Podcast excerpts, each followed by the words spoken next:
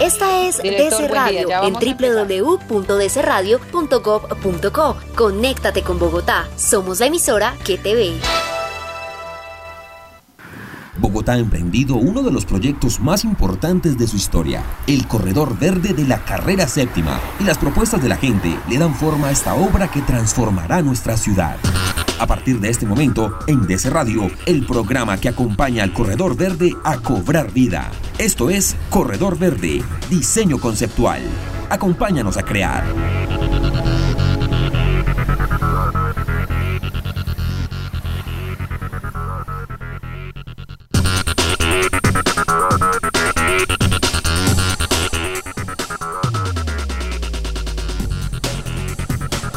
Hola, muy buenos días para todos y todas. Gracias nuevamente por acompañarnos en esta segunda emisión de nuestro programa Corredor Verde Diseño Conceptual. Eh, dada la importancia de este tema, pues hemos ampliado nuestro espacio eh, porque queremos tener invitados de lujo como los que nos acompañan en esta jornada y hacer un debate amplio. Recuerden que el objetivo de este espacio es hacer pedagogía, pero sobre todo que ustedes puedan construir su propia opinión sobre el concepto eh, de corredor verde, qué opinan, eh, síganle la pista, queremos que estén ahí muy pendientes de todos los detalles de la información porque la, la vocería, la participación de la ciudadanía, pues es fundamental en este ejercicio. Y hoy vamos a hablar de un tema que sí que es importante, tal vez es el que ha priorizado la ciudadanía en este ejercicio eh, del diseño conceptual del corredor verde y tiene que ver con el, lo ambiental con la reconciliación con la naturaleza, cómo ese corredor verde de la carrera séptima cumple con ese objetivo de ser verde, de ser amigable, de ser sostenible. Pues para hablar precisamente sobre este tema, el ambiental, que ha sido priorizado en el diseño conceptual, pues nos acompañan eh, tres invitados muy importantes con quienes vamos a abordar este tema. Si me permiten, vamos a irlos saludando. Está con nosotros Mauricio Rico, él es arquitecto, asesor de la Oficina de Atención al Ciudadano de ERIDU, que ha estado muy pendiente y que hoy hace parte de la institucionalidad, pero también estuvo del otro lado, así que la mirada es muy estratégica y muy cercana a la ciudadanía. Mauricio, bienvenido, mil gracias por acompañarnos. Omaira, muy buenos días y muchísimas gracias por la invitación a hablar de un tema bien importante y bien bonito. Disculpa. Muy bien, Mauricio. También saludamos a Fernando León, él es director de la Fundación Cronos. Fernando, gracias también. Eh, muchas gracias, Omaira, por la invitación. Acá prestos a compartir con ustedes la visión que tenemos desde los territorios y muchas gracias. Muy bien, señor. Y Andrés Plazas, él ha estado en algunos eventos con nosotros también sobre este tema eh, del corredor verde eh, y ha sido enfático de la importancia de la reconciliación con el medio ambiente y que esos elementos eh, estén visibles en este ejercicio de corredor verde. Andrés, mil gracias. Tú haces parte de Amigos de la Montaña. Gracias por acompañarnos. Omaira, buen día. Muchas gracias por la invitación. Muy bien, y cerramos este grupo. Evidentemente nos acompaña el director del IDEPAC, Alexander Reina, que obviamente encabeza este ejercicio de formación e información, que son dos elementos fundamentales para alimentar el debate sobre Corredor Verde Diseño Conceptual. Director, buen día. Hola Mayra, muy buen día. Fernando, Héctor, Andrés, Mauricio, gracias por estar acá y claro que sí, contentos de que la participación ciudadana sea un tema central en la discusión de un asunto tan importante como la construcción de una, obra de infraestructura de esta magnitud. Muy bien, director.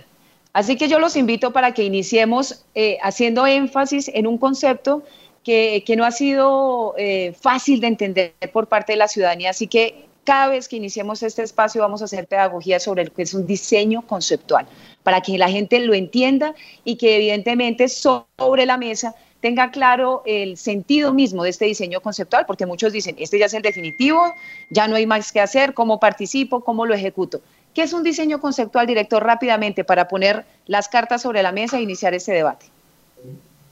Pues un diseño conceptual, Omaira, yo lo entiendo como el resumen de un conjunto de ideas sobre algo que yo quiero hacer.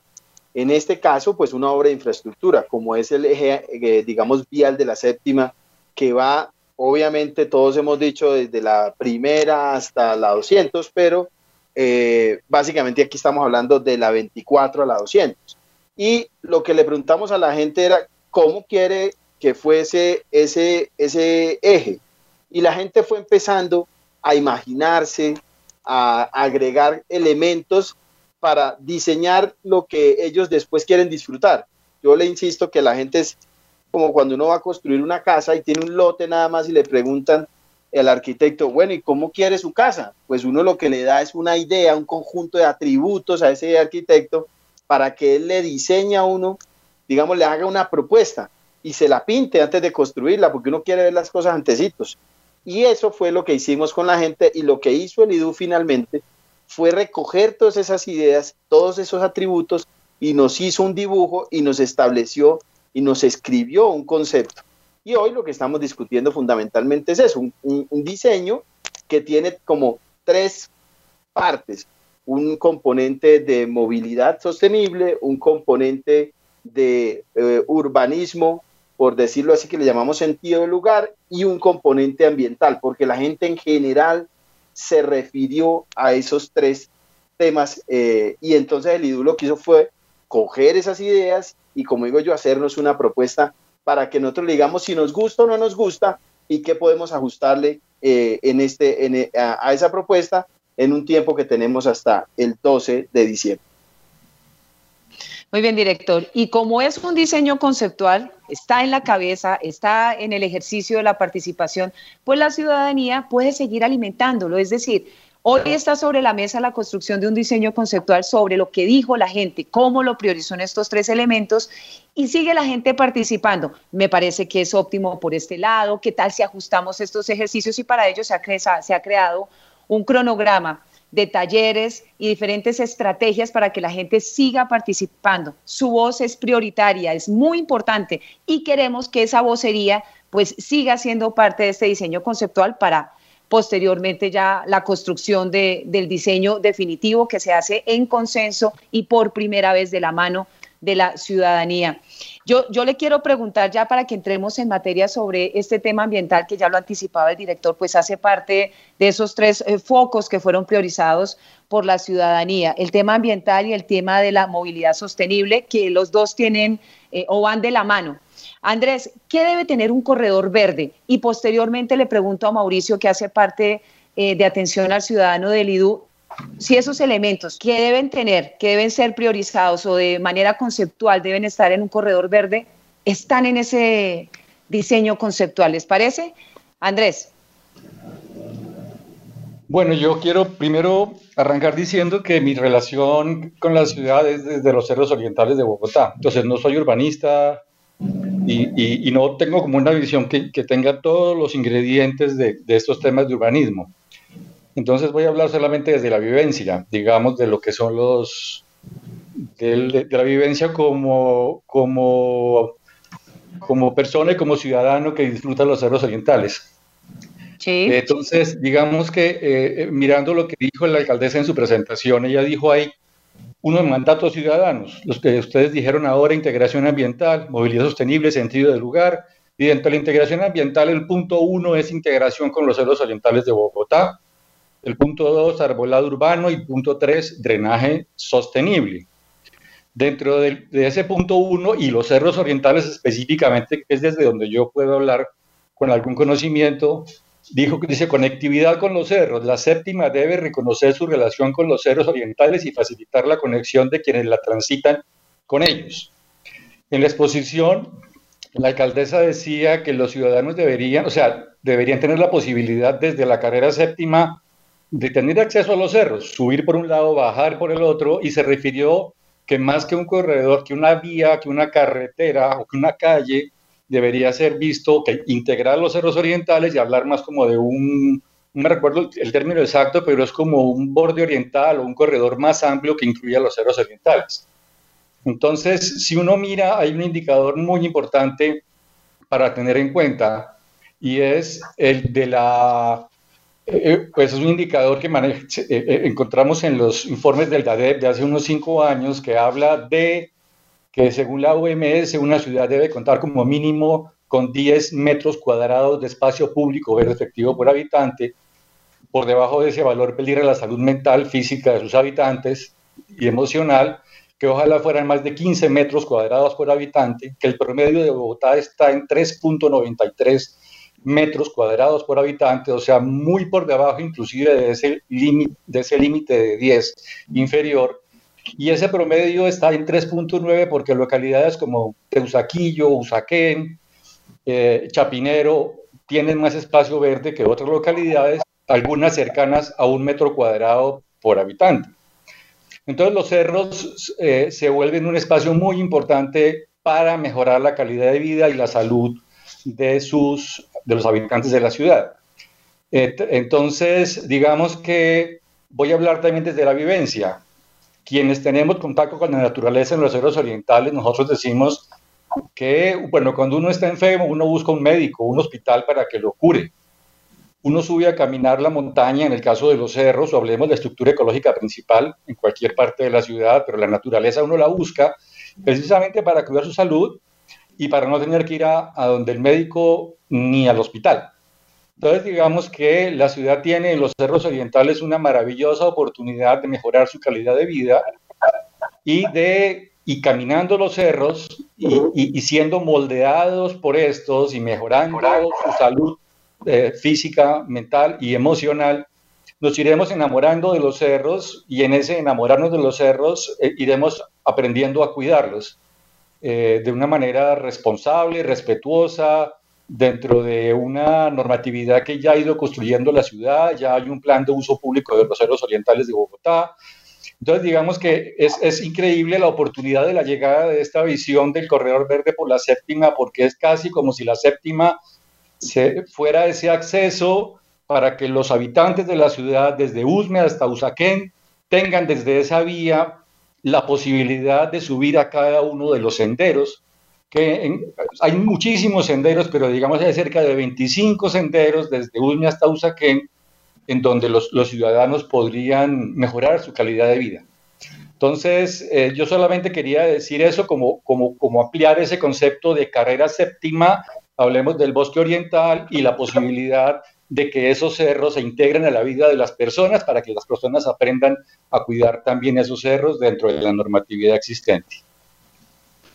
Muy bien, Andrés, pero antes de darle la palabra a Mauricio, que sé que está que se habla, Eh, eh, quiero, quiero hacer énfasis en un concepto que tiene que ver eh, con el diseño conceptual y es, le apunta que la señalización y el amoblamiento del corredor verde, pues este se articule, como lo decía Andrés, con esta red de senderos de los cerros orientales, es decir, casi que podíamos decir check, porque este ya está incluido en este diseño, ya no lo va a ampliar Mauricio, pero quisiera saber cuál es la mirada desde el territorio, de manera sectorial, que nos podría también presentar Fernando.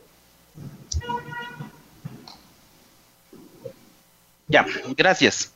Eh, bueno, eh, varias cositas. Bueno, eh, estoy de acuerdo totalmente con, Andrés al respecto de, de, pensar que los cerros son un médico, nos sirven muchísimo para la salud mental, espiritual, desestresan y son un espacio único eh, invaluable de nuestra ciudad.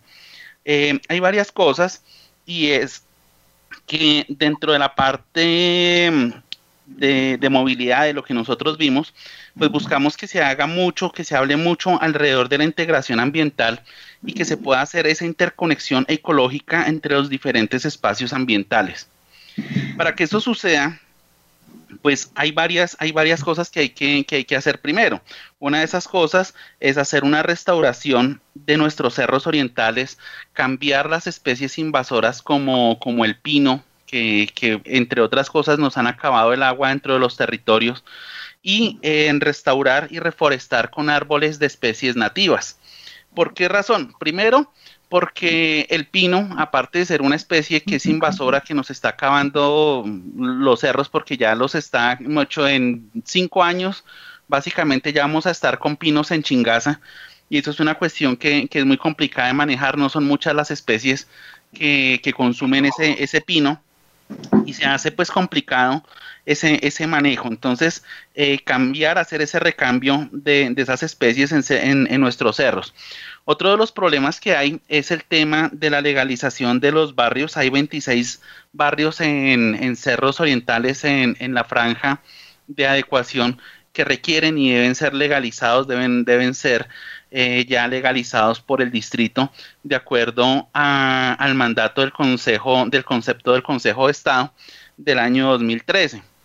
Entonces, estamos en ese proceso, necesitamos que, se avance. ¿Y por qué es importante eso? Porque, por ejemplo, hay vecinos como, como la Quebrada Morací y barrios como La Esperanza que, no han sido forma, no han sido legalizados y como no se ha dado esa legalización entonces resulta que los habitantes el único acueducto que tienen es sacar un tubo de gres a la quebrada Morací contaminándola y resulta y arrojando basuras a la misma. Entonces resulta que cuando llueve y llueve un poquito duro como estos días, entonces empieza a llover y toda esa quebrada se desborda y todo eso que pasa arriba se empieza a ver en la séptima porque el agua sube y sigue bajando, sigue bajando hasta que llega a la séptima causando inundaciones.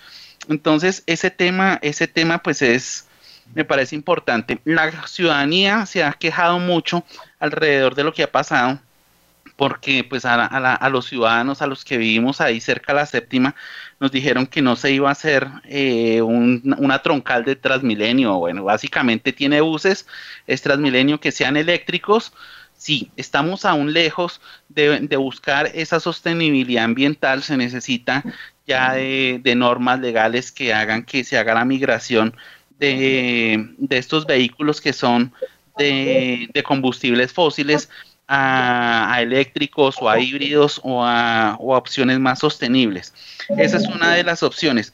Una de las sugerencias que nosotros le hacemos a la administración es eh, alrededor de, del cable que van a hacer. Venga, hay una comunidad que es la de la UPZ 89, por ejemplo, ahí en, en Chapinero, que tiene cerca de 23 mil, 24 mil habitantes en este momento que si le sumamos los barrios de Usaquén y en torno a un cable vendría mucho mejor ahí y yo creo que les va, va a darle un muy buen servicio a cerca de las 200 mil personas que están en, ese territorio.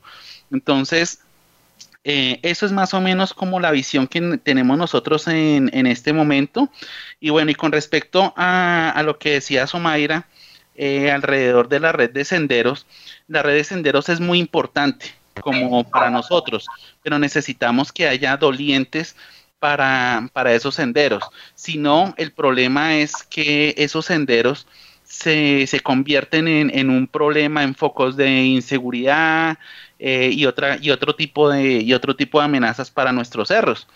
Entonces, muchísima educación que se debe hacer alrededor y, bueno, a trabajar duro ya con, esperando a ver qué nos cuenta también don Mauricio, pero bueno, eso es más o menos a grandes rasgos como, como un poquito la visión que tenemos dentro del territorio y bueno, más adelante podremos ahondar un poco más.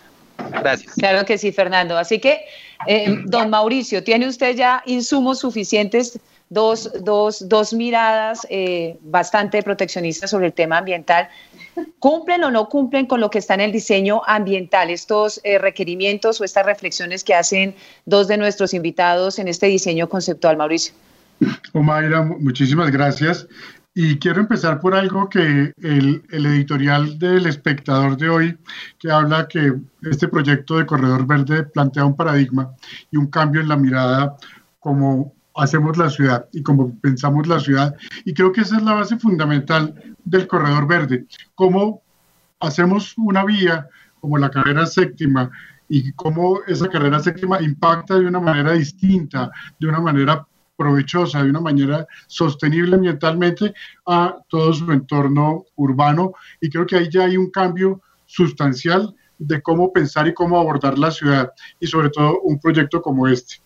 Y quiero referirme a algo porque estos paradigmas y estos cambios hay que tener una mirada mucho más global que tiene que ver con la salud planetaria.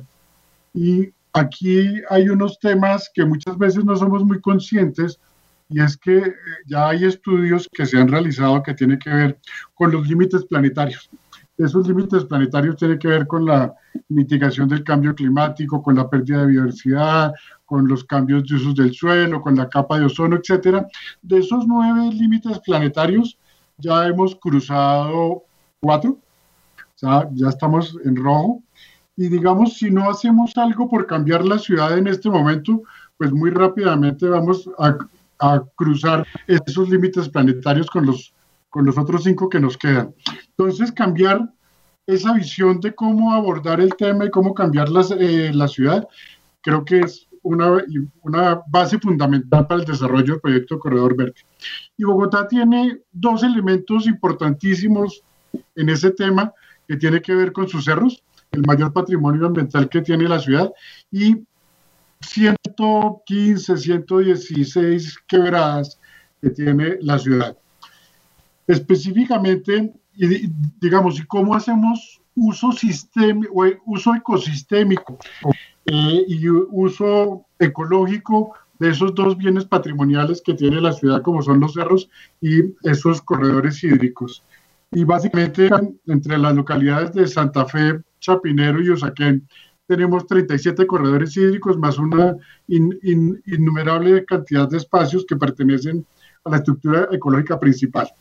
Entonces, aquí creo que tenemos una magnífica oportunidad de generar un modelo urbano distinto, de, hacer ciudad y sobre todo de intervenir vías tan importantes como la carrera séptima.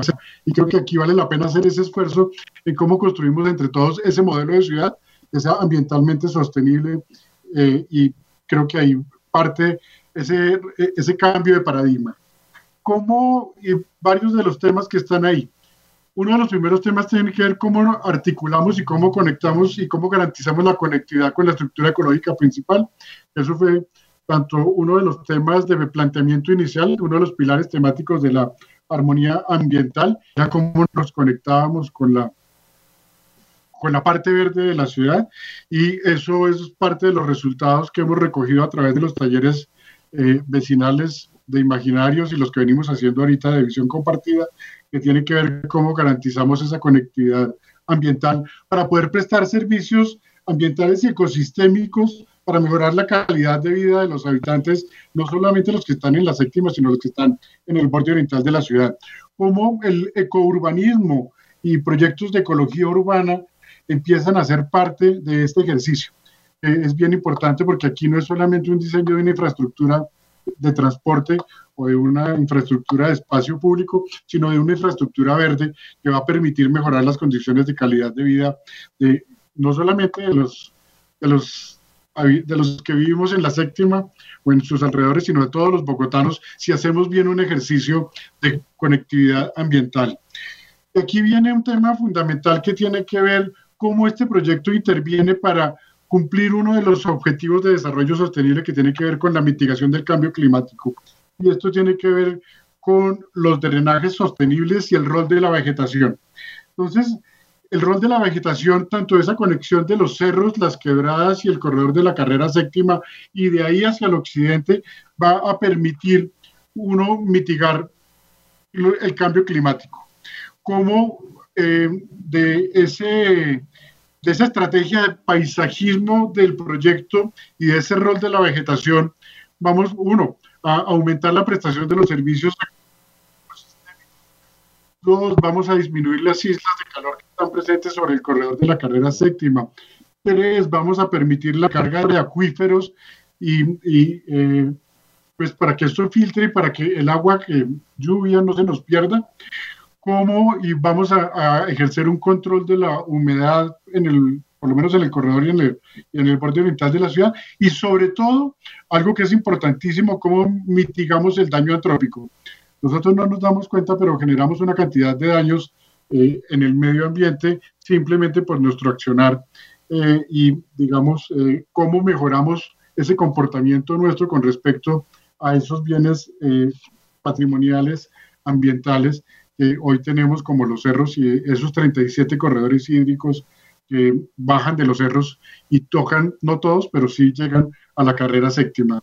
Entonces, parte de ese diseño que se plantea y de, ese, de esos lineamientos conceptuales tiene que ver con la estructura ecológica principal al corredor de la carrera séptima y cómo a través de ese eje norte-sur, que es la carrera séptima, cómo irrigamos el resto de la ciudad a través de prestación de servicios ambientales y ecosistémicos y cómo empezamos a conectar todas esas zonas verdes eh, eh, los parques que están a, lo largo del corredor en los distintos barrios de estas tres localidades, cómo empiezan a ser parte de una sola estructura ecológica que, no solamente está presente sobre el corredor, sino que está presente en, su área o en su entorno urbano y, y en su área de influencia. Eh, aquí es importante en todo este trabajo identificar todas esas zonas de vida y de paisaje que están a lo largo del corredor de la carrera séptima. Aquí no es solamente colocar más árboles, sino mirar qué árboles necesitamos y cuál, lo repito, cuál sería el rol de la vegetación, cómo medimos esos impactos para poder tener una, una base de, de, formulación de metas a futuro para mejorar las condiciones ambientales de la séptima y del borde oriental y cómo ese diseño ambiental el corredor verde nos va a, lanzar hacia hacer ciudades ambientalmente sostenibles. Aquí, eh, digamos, buena parte de los temas eh, que salieron en, los talleres y lo que exponen tanto Andrés como, como Fernando van a estar presentes en esos elementos de diseño conceptual eh, que vamos a empezar a trabajar y que estamos cerrando y vamos a, digamos, hasta el 12 de diciembre, como lo dijo el director Alexander. vamos a estar trabajando para construir esos lineamientos eh, conceptuales que permitan incorporarse y que hagan parte del diseño arquitectónico urbano y de ingeniería que se van a hacer el año entrante. Un tema fundamental que Fernando tocó que tiene que ver con la restauración de los cerros. Creo que a los, a los cerros les hemos hecho históricamente muchísimos daños. En los años 60, 70, eh, los cerros estaban sin árboles y, se inició un proceso de restauración desafortunadamente con base en pinos y eucaliptos, pero eh, este es un proceso que hoy hay que cuidar los cerros y hay que cuidarlos porque eh, es el mayor bien ambiental que nos debemos cuidar para preservar la vida, no solamente la nuestra hoy, sino de las generaciones futuras. Un tema importantísimo y, y, nosotros hemos, eh, y eso, eso hace parte de la estrategia también, y la construcción de, este proyecto de Corredor Verde, y es ese proyecto urbano integral. Y ahí entran a jugar un papel fundamental estos barrios que están en la parte alta de los cerros, no solamente en términos de, digamos, de lo que muchos demandan en este momento, que tiene que ver cómo conectamos los barrios a un sistema de transporte, sino en algo fundamental que tiene que ver con el borde de los cerros y el borde se convierte en una herramienta fundamental y todo lo de la franja de adecuación de cómo crear un borde sostenible y un borde que permita controlar que la ciudad no siga subiendo sobre los cerros y que limitemos esas, ese, ese crecimiento urbano sobre el mayor bien patrimonial que tenemos. Y ahí juega un papel fundamental la, legalización de los barrios y el manejo de ese borde. Em, hemos venido trabajando con y la semana entrante tenemos reunión con las juntas de acción comunal, tanto de Santa Fe, eh, Chapinero y Usaquén, que tiene que ver, y ya nos hemos reunido con la UPZ 89, de lo que hablaba Fernando, eh, de cómo mejoramos las condiciones y, cómo, digamos, esta visión de cómo se relaciona mi barrio con la séptima y la séptima con, con, con mi barrio, cómo empiezan a ser parte fundamental de ese funcionamiento y la funcionalidad que, que va a generar ese corredor de la carrera séptima en ese borde oriental. Y creo que aquí es importantísimo esa contribución de, tanto Fernando como Andrés de cómo mejoramos estos temas. Y quiero para, que sigamos. Gracias, Sí, sí, sí. Perdóname, te interrumpo. Yo creo que esa primera parte fue un ejercicio de argumentación para que la ciudadanía tuviese elementos eh, eh, para, eh, para el debate, para la participación. Sé que el director eh, quiere, quiere participar en este instante, pero vamos a hacer una pequeña pausa, una transición y regresamos. Eh, los invito para que tengamos intervenciones más cortas y podamos abordar eh, de manera más contundente temas específicos, consultas que la ciudadanía tiene precisamente sobre este manejo ambiental que tendrá el diseño conceptual del corredor verde, diseño conceptual. Ya regresamos. Escuche de lunes a viernes desde las 8 de la mañana Bogotá Radiante, el espacio donde todos y todas podemos hablar de esos temas fundamentales para nuestra ciudad por DC Radio.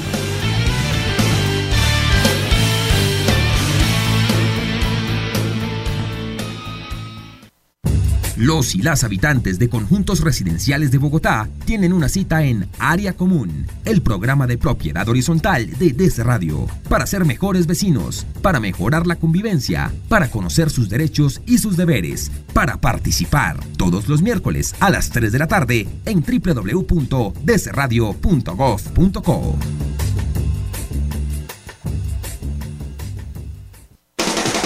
Díganos en qué está pensando, cuéntenos qué opina, hable con nosotros en las redes sociales, arroba DC Radio Bogotá en Twitter, emisora DC Radio Bogotá en Facebook y emisora DC Radio en Instagram. Somos Bogotá Radiante.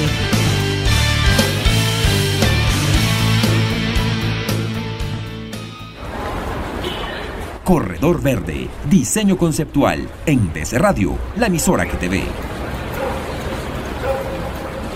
Muy bien, estamos de regreso en este conversatorio muy interesante desde diferentes perspectivas sobre el diseño conceptual del corredor verde.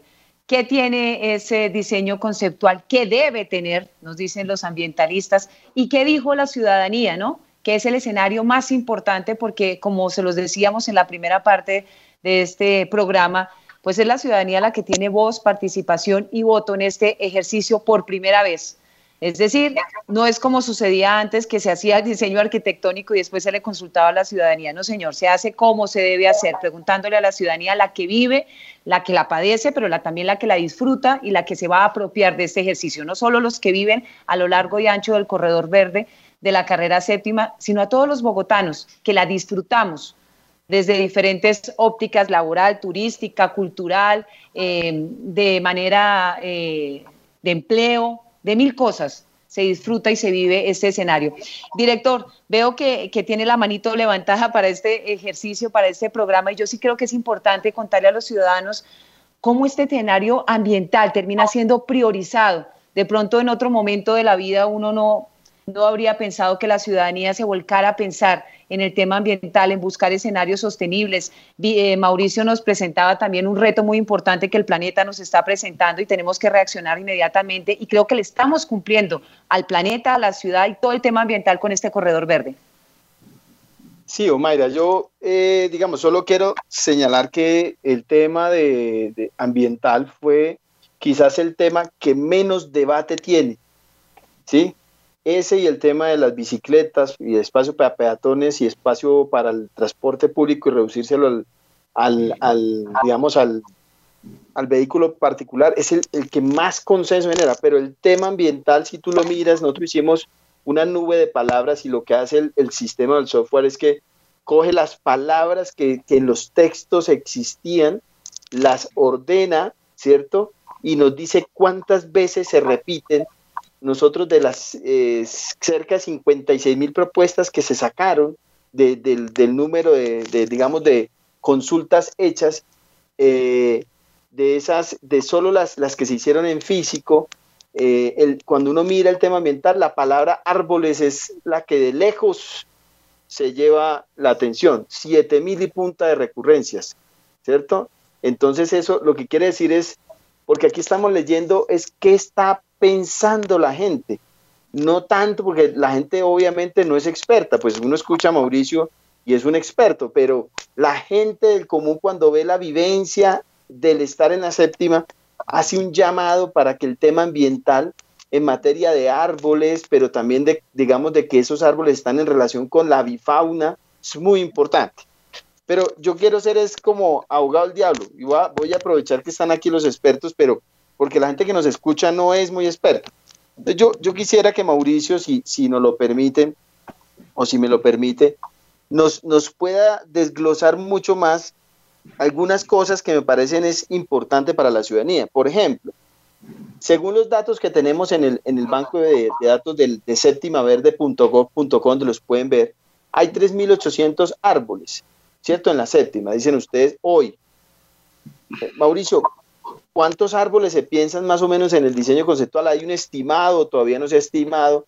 ¿Cuántos árboles se van a, plantar o se van a ubicar o se va a mantener solamente ese arbolado? Porque sí ha habido una apuesta muy importante por eso y en los diseños que uno ve, pues se nota eso. Segundo, cuando, cuando, cuando ustedes hablan de drenaje, ¿a qué se refieren? Yo sí le he escuchado a la alcaldesa que habla de suelos permeables, porque eso es muy importante. O sea, en el diseño, para que lo comparen un poco con, el diseño urbanístico de las troncales actuales, que hoy lo que estamos presentando y lo que decían las, las dos editoriales, tanto la del espectador como el tiempo, es que estamos mostrando un diseño diferente urbanístico de esas troncales, ¿cierto? Y por eso es paradigmática la que presentamos hoy. Pero cuando hablamos de suelo permeable y drenajes, ¿eso cómo se hace en una construcción urbanística?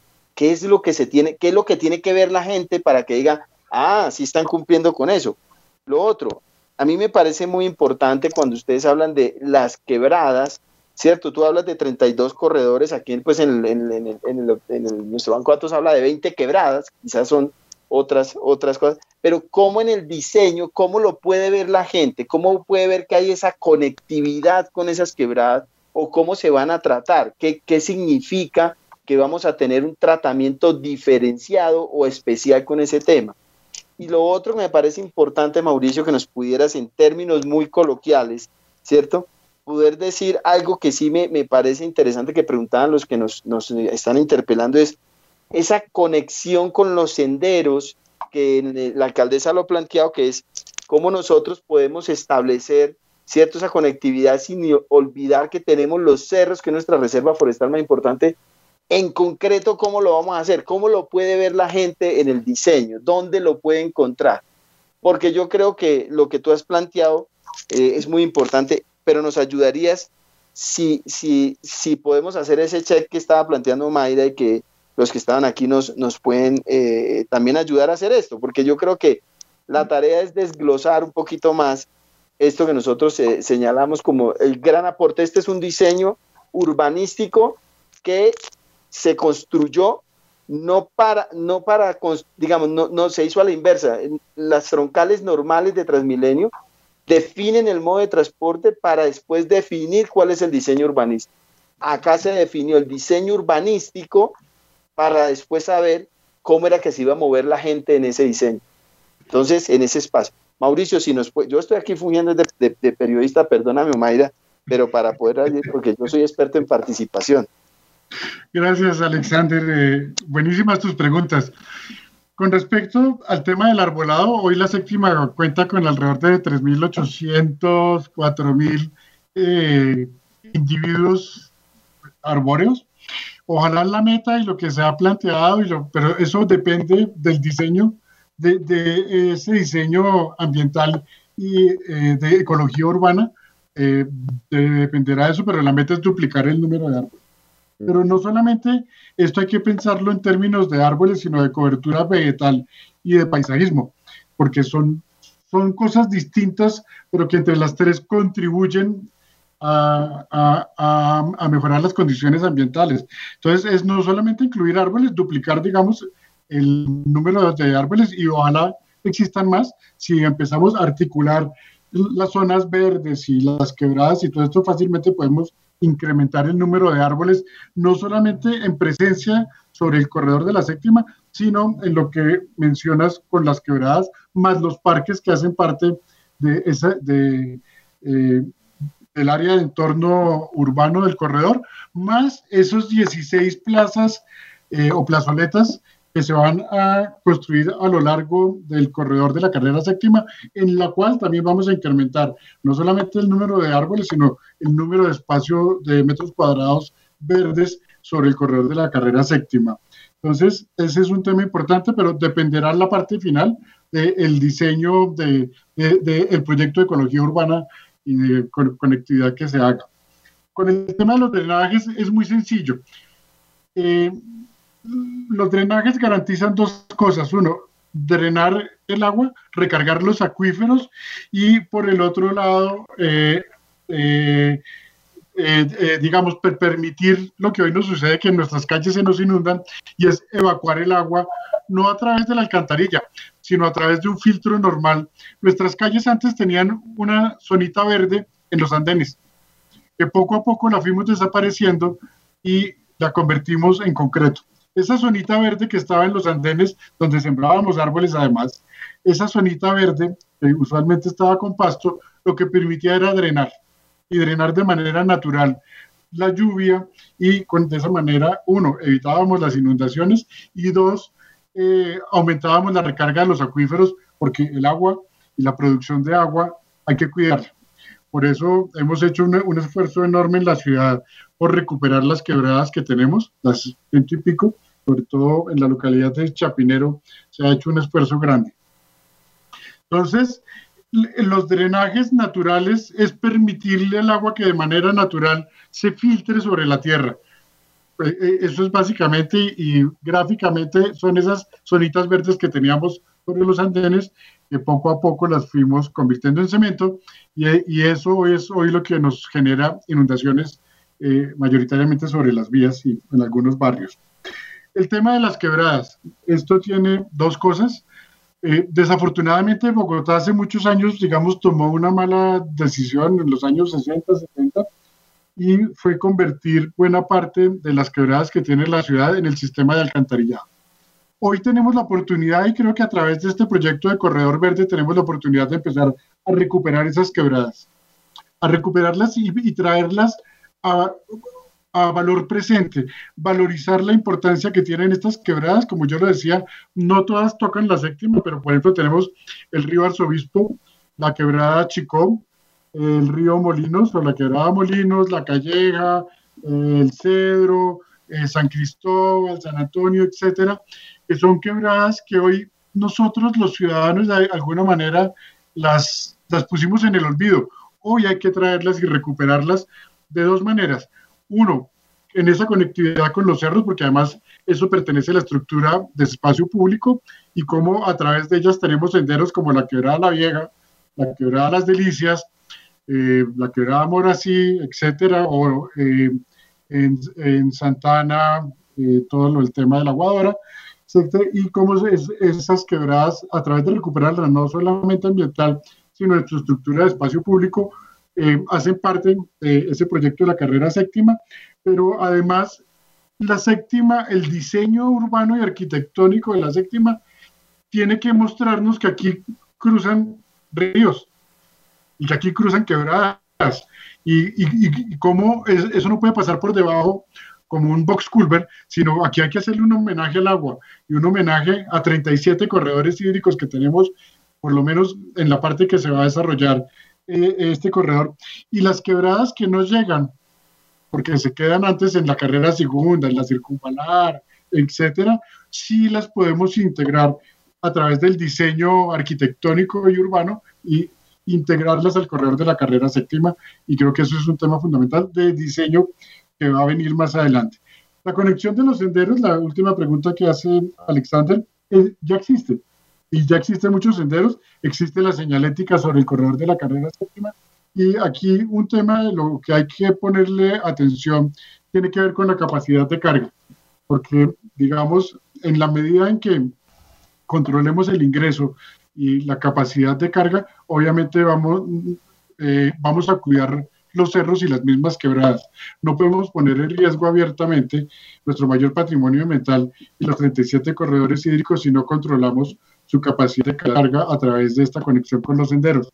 Entonces, esto se convierte en una herramienta importantísima. Ya estas conexiones existen, como lo mencionaba Andrés, hay cerca de 25 eh, senderos y recorridos y lo importante es uno cómo se articula y cómo se maneja la capacidad de carga para evitar que generemos daño antrópico sobre estos bienes naturales que son nuestro mayor patrimonio.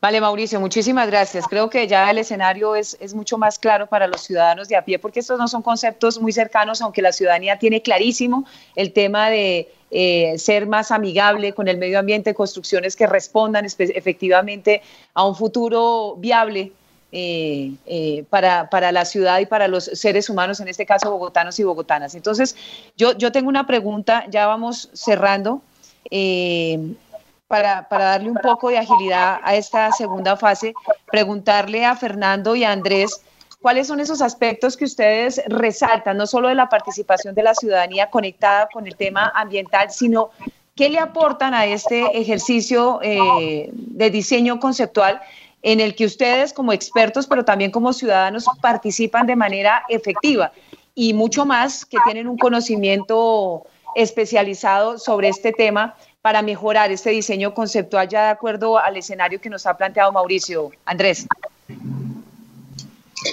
Bueno, yo creo que algo que me ha gustado de este proceso es este, precisamente la importancia que le han dado a que sea un proceso participativo, porque yo creo que las cosas que se hacen desde, que se hacen, ahí hay algún micrófono prendido, creo, pero bueno, las cosas que se hacen desde la vivencia tienen más sentido, tienen más fuerza y responden mejor a las verdaderas necesidades de la gente. Entonces, eh, yo lo considero un acierto, ¿no? Y, bueno, ahí hay estas tecnologías y maneras de leer, qué opina la gente, están las, las redes, internet. Entonces creo que, que, eso ha sido para mí revelador, me encanta. Eh, en, alguna de las primeras presentaciones yo, yo, yo, hemos tenido tantas desilusiones los ciudadanos en pasadas administraciones, incluso somos como más bien utilizados para la imposición de, de lo que quiere el, alcalde de turno, que esta vez nos costaba trabajo creer. Entonces, eh, pero pues hay que darle una oportunidad a esta administración y, alegra saber que eso está ocurriendo. Entonces yo diría que los, los, ciudadanos lo que, lo que mejor pueden aportar son desde, desde su propia vivencia sus necesidades para que la administración eh, eh, sepa interpretarlas y ponerlas en práctica y, convertirlas en acciones concretas sobre, sobre, sobre el territorio, sobre la infraestructura de la ciudad, para hacer de esta ciudad un mejor vividero. Andrés, pero usted qué le aporta? ¿Qué aportaría usted desde su experiencia, desde su vivencia? Bueno, desde mi vivencia personal es tal vez lo que, lo que expresé en la primera pregunta, es decir, eh, yo creo que, hay que hacer, yo me imagino ya cosas concretas sobre el territorio, entonces yo diría que, que debemos ver la carrera séptima como la vía de acceso a un sistema de salud pública preventiva en los cerros orientales para todos los habitantes de la ciudad. Y como acciones concretas, ojalá uno vaya en, en, eh, en la séptima en el transporte público y haya estaciones que tengan los nombres de las quebradas, de las cuales uno pueda escoger en cuál se quiere bajar para subir a caminar y mejorar su salud y su, y su calidad de vida. Eh, yo lo vería como, como en esos términos, ¿no? Y pues un poco en, sintonía con, con el, el, plan de reverdecer la ciudad, pues convertir esas, que cuando uno se baje y empiece a caminar hacia ese sistema de salud y esos puestos de salud que a lo largo de la ciudad encuentre especialmente arborizadas todos esos corredores que llegan hasta los cerros orientales.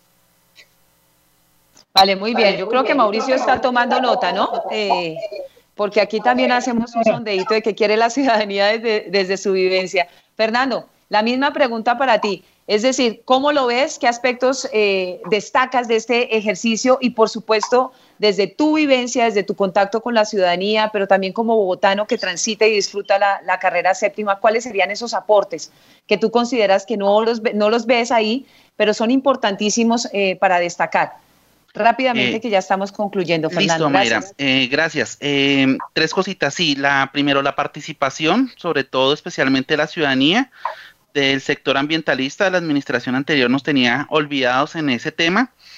Y eh, destacar, sí, hay, hay algunos aspectos que nos, que nos gustan mucho, el tema de la cobertura vegetal y, el tema de que aun cuando hay transporte, pues bueno, eh, se haga sostenible.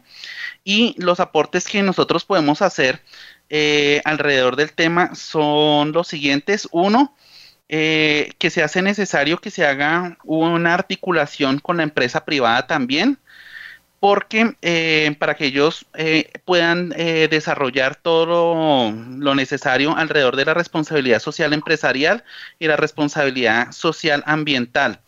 Eso es uno, uno de los puntos. Lo segundo que se debe hacer eh, muchísima educación ambiental y apropiación a la ciudadanía, que la gente no vea los árboles allá como, ah, unos árboles, ah, unos pájaros, sino que entienda el tema de que es parte de nuestro patrimonio ambiental, que son nuestros árboles, que son nuestros pájaros, que son parte de lo que tenemos que cuidar y eh, pues que básicamente todo este proceso que se está haciendo son cosas que usted planta un árbol y usted empieza a ver cómo, cómo va a afectar el ecosistema, no ahorita, sino lo empieza a ver en 20 o 30 o 40 años probablemente ni siquiera vivamos para, para ver ese, ese, proceso. Y lo último es que se hace necesario que ya haya una legislación o una normatividad en materia de construcción ecosostenible y ambiental para dentro de los territorios Así como en su momento salió el Código de Construcción Sismo Resistente en el 98, se hace necesario que, ya esté esa, esa, legislación y se ponga en marcha dentro de, dentro de nuestros barrios, dentro de nuestra ciudad, buscando pues esa mitigación del, cambio climático. Y lo último, pues un comentario, y es que de esos 180 millones de, árboles que dijo eh, nuestro presidente que iba a sembrar en, en su cuatrenio, ya debe haber sembrado como unos 90 pues que por lo menos sembremos unos cuantos en, en, Bogotá que bien, que bien nos hacen. Importantísimo, los árboles no son los árboles, los árboles que necesitan no son los que son bonitos, no son los que son más gomelos, sino los árboles que realmente cumplen su función ecosistémica dentro del territorio, especialmente pues todos nuestros árboles nativos. A ustedes muchas gracias. Fernando, gracias. Andrés, ¿tienes algo que decir? Sí, muy corto. Yo solamente cuando oigo hablar cuando oigo hablar de educación ambiental y de cuidar el arbolado urbano de la ciudad, eh, eh, eh, siempre eso es una eso es un deseo de todos, pero a veces muchas veces no sabemos cómo se hace. Yo creo que la ciudad cuenta en los cerros con esa con esa escuela ambiental. Es decir, cuando uno sube y camina los cerros, los cerros lo, lo moldean a uno y lo sensibilizan. Y uno baja a la ciudad sensible a cuidar todo lo que se encuentra. Era solamente eso. Vale, vale, muy bien. Y yo creo que eh, eh, esa sensibilidad es, la que estamos viendo en este ejercicio de participación, porque yo, yo reitero, eh, para algunos fue una sorpresa que fuera el top, básicamente, en el ejercicio de participación. muy en sintonía lo que está pasando con el mundo y muy en sintonía lo que quiere la administración y por supuesto los ambientalistas frente a ese tema. Entonces, los que no son expertos, que son los ciudadanos capitalinos, los que transitamos por ahí, eh, pues efectivamente estamos sintonizados con este clamor eh, mundial, ¿no? O sea, ese requerimiento que nos está haciendo el planeta y este es un aporte fundamental que se puede hacer al Distrito Capital. Director, ya vamos, vamos cerrando y yo creo que es importante eh, realmente contestarle a quienes nos están escuchando si le estamos cumpliendo, si efectivamente este diseño conceptual, lo que dice la gente, está ahí resumido, es decir, está plasmado en ese diseño no simplemente se les preguntó y como alguno de los invitados decía hoy, hablaba de, esta teoría de la participación zanahoria, participe y bueno, no pasa nada con ella. No, señor, está concebida en ese diseño conceptual.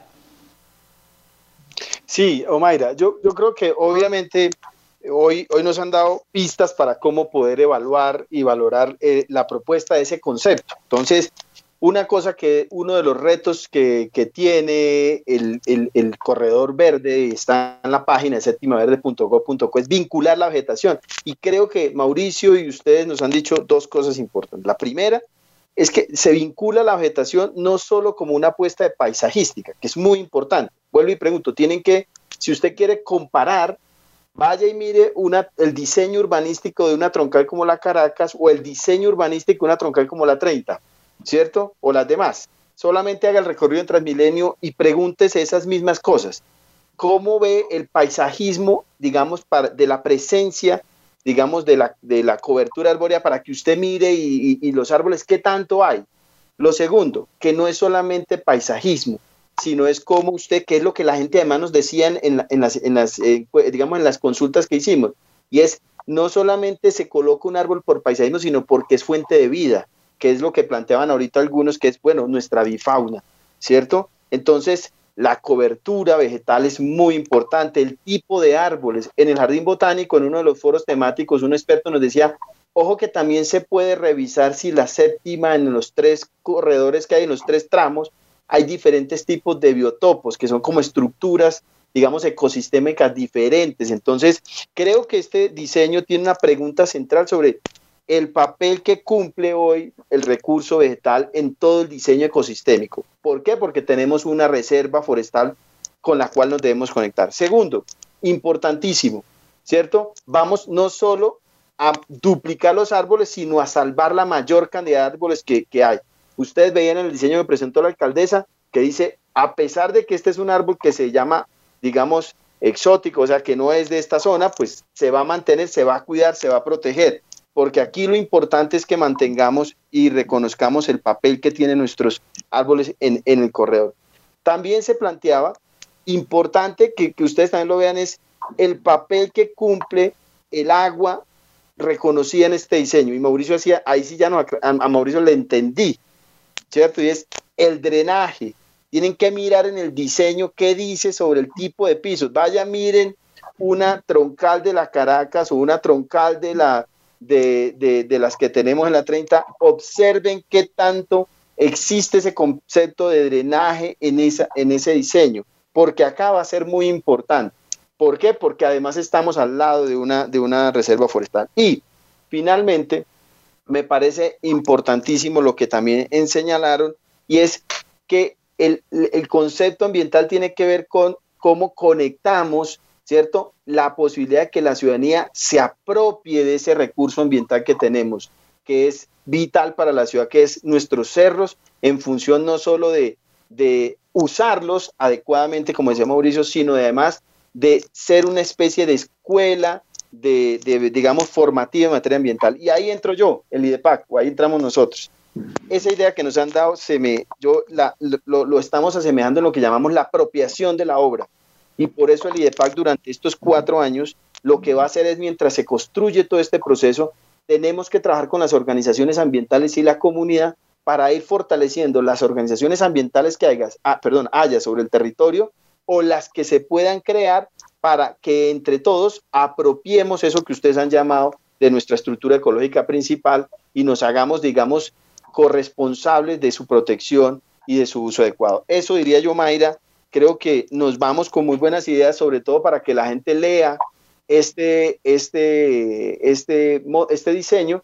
Y cuando hablemos del tema de movilidad, claro, vamos a ver, a tener cosas en relación con esto, pero ojo, vamos a mirar cómo impacta no solo lo ambiental, sino el modo de transporte, el tema de las emisiones. Sí, señor. Y es que no solamente es que se vea bonito, que estamos acostumbrados a que inicialmente nos lo presentaban bonito, no, que sea sostenible, que sea amigable, que realmente contribuya al desarrollo de la ciudad en esa arteria tan importante y como lo decía, eh, lo decía Andrés, eh, tener una ruta casi eh, como una red de salud para la ciudad, donde nos reconozcamos y donde también le agradezcamos, por supuesto, a la naturaleza y a este a este punto verde tan importante y de ahí que sea coherente y confiable con lo que dice la ciudadanía. A todos muchísimas gracias. Yo creo que Mauricio ha estado muy atento en este ejercicio de tomar nota.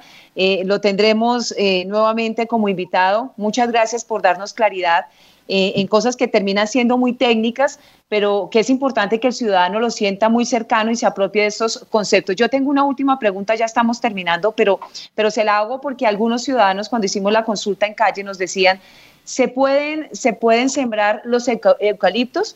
las personas mayores decían que extrañaban mucho esa Bogotá que olía a eucalipto por la séptima y demás.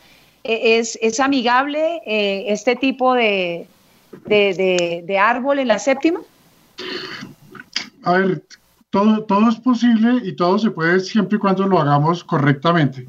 Entonces, eh, sembrar un, eucalipto tiene unos, unos riesgos, pero también tiene unas formas específicas de hacerlo correctamente. No es simplemente poner un árbol en el andén, pues porque ustedes han visto todos los problemas que eso genera al levantar la estructura. Eh, el eucalipto, pues obviamente absorbe agua y seca también lo que está debajo. Entonces, digamos, pero uno, aquí tenemos especies nativas maravillosas que también generan olor. El jazmín sabanero, eh, eh, especies arbóreas de jardín como el caballero de la noche. Eh, tenemos muchísimas especies nuestras que pueden garantizar que la séptima tenga diversos aromas con especies nativas, no necesariamente con eucaliptos, pero que se pueda hacer, se ah. puede hacer. Vale, vale, Mauricio, muchísimas gracias. Entonces, si estamos añorando olores deliciosos, una, un, un, escenario más, más cercano que nos, que nos traiga recuerdos amigables, lo podemos hacer con otro tipo de árboles nativos. Hay una gran variedad, nos manifiesta Mauricio, y los invitamos a, que investiga, a investigar, ¿no? Eh, a ver también cómo contribuimos. Alexander. Sí, yo quisiera que no nos fuéramos sin esta idea que que es importante para el debate y la discusión sobre el diseño conceptual, sobre estas ideas, estos atributos. Y es que este diseño del corredor verde no se estructura primero el modo de transporte, sino se estructura en función de las prioridades que nos dio la gente fue el tema ambiental, sentido del lugar y que la movilidad que estuviera en ese diseño, ese corredor, fuera sostenible ambientalmente hablando. Entonces, eso es muy importante que la gente lo tenga en cuenta. Por eso, primero tiene que darse una idea de cómo ambientalmente estamos estructurando eh, este corredor. Después vamos a hablar el tema del espacio, que es lo que vendrá el próximo programa. Y finalmente hablaremos de la movilidad, porque eso tiene que encajar dentro del diseño, no al revés, que es como se diseñan las, las troncales tradicionales en la ciudad. Y obviamente el último punto que la alcaldesa nos planteó que va a estar bordeando todos los temas es, acuérdense, todo tiene un tiempo, un límite y una finitud de recursos con los cuales los podamos hacer. Muy bien, director. Andrés, eh, ¿tú quieres, eh, para cerrar, que veo que tienes la manito levantada? Eh, no, no la tengo levantada, pero sí voy a decir algo, pero que me, Dale, ya para cerrar porque en estos proyectos tan grandes hay algo que, es importante y es, eh, es, que se cuiden y que perduren. Es un poco repetir lo anterior. Es el tema de la vandalización. Se dice que la gente no cuida, que la gente daña. Entonces es volver a decir lo mismo que acabo de decir, pero no solamente para la vegetación, sino para la infraestructura en general. Necesitamos una ciudadanía más sensible que le tenga cariño a la séptima que se va a construir. Eso ahí la conexión con los cerros orientales para sensibilizarse en la naturaleza se vuelve fundamental para bajar a cuidar. Muy bien, Andrés. Mauricio, ya para terminar. Sí, gracias, porque ese es un tema bien importante y nosotros hemos promovido desde hace mucho tiempo y yo creo que la séptima es la oportunidad no solamente de hacer ese proyecto que los ciudadanos soñamos, yo llevo 15 años metido en la séptima, sino un proyecto que podemos llamar Civilidad por la Séptima. Y es esa educación no solamente ambiental, sino de comportamiento ciudadano con el entorno, para lo que dice Andrés. Aquí, para este proyecto lo podemos hacer y lo acabamos en el 2025, pero hay que cuidarlo, hay que apropiarse, hay que, hay que protegerlo para que sea eh, ese ejercicio ciudadano de apropiación y pertenencia por la ciudad y por nuestro por nuestra vía insigne de la carrera séptima. Muchas gracias, Omaira. Mauricio, muchísimas gracias a ti, a Leonardo, a Andrés, al director a Fernando, perdón, eh, que nos acompañó en el desarrollo de este conversatorio. Esperamos haber dado luces, herramientas muy importantes para que ustedes tengan en cuenta. Si no quedaron claras, pues los invitamos para que se informen. Tenemos dos escenarios fundamentales donde está toda la, todos los detalles sobre este diseño conceptual. Una caja de herramientas poderosa que está en séptima verde. También pueden encontrar el cronograma eh, de las diferentes actividades, talleres y foros que están establecidos precisamente para formar e informar y continuar este debate con la ciudadanía, para que sigan participando en la página del Instituto Distrital de la Participación y Acción Comunal. Y los invitamos de una vez. Mañana vamos a tener nuestro primer foro temático de 2 a 4 de la tarde, sentido de lugar, espacio público y patrimonio histórico en el diseño conceptual del Corredor Verde, diálogo con especialistas. La transmisión se hará a partir de las 2 de la tarde por el Facebook del instituto, es decir, del IDEPAC. Ahí nos podemos encontrar mañana en este escenario para seguir enriqueciendo el debate y los argumentos de participación para la ciudadanía. Nuevamente a todos muchísimas gracias. Nos reencontramos en este espacio para alimentar el debate del Corredor Verde Diseño Conceptual el próximo martes de 11 a 12 del mediodía. Mil gracias. Que tengan un feliz resto de día. Gracias, Omaira. Un saludo. DC Radio ha creado un programa para que sigas paso a paso el proyecto del Corredor Verde de la carrera séptima. No te pierdas Corredor Verde, diseño conceptual, martes y viernes a las 11 de la mañana en www.dcradio.gov.co.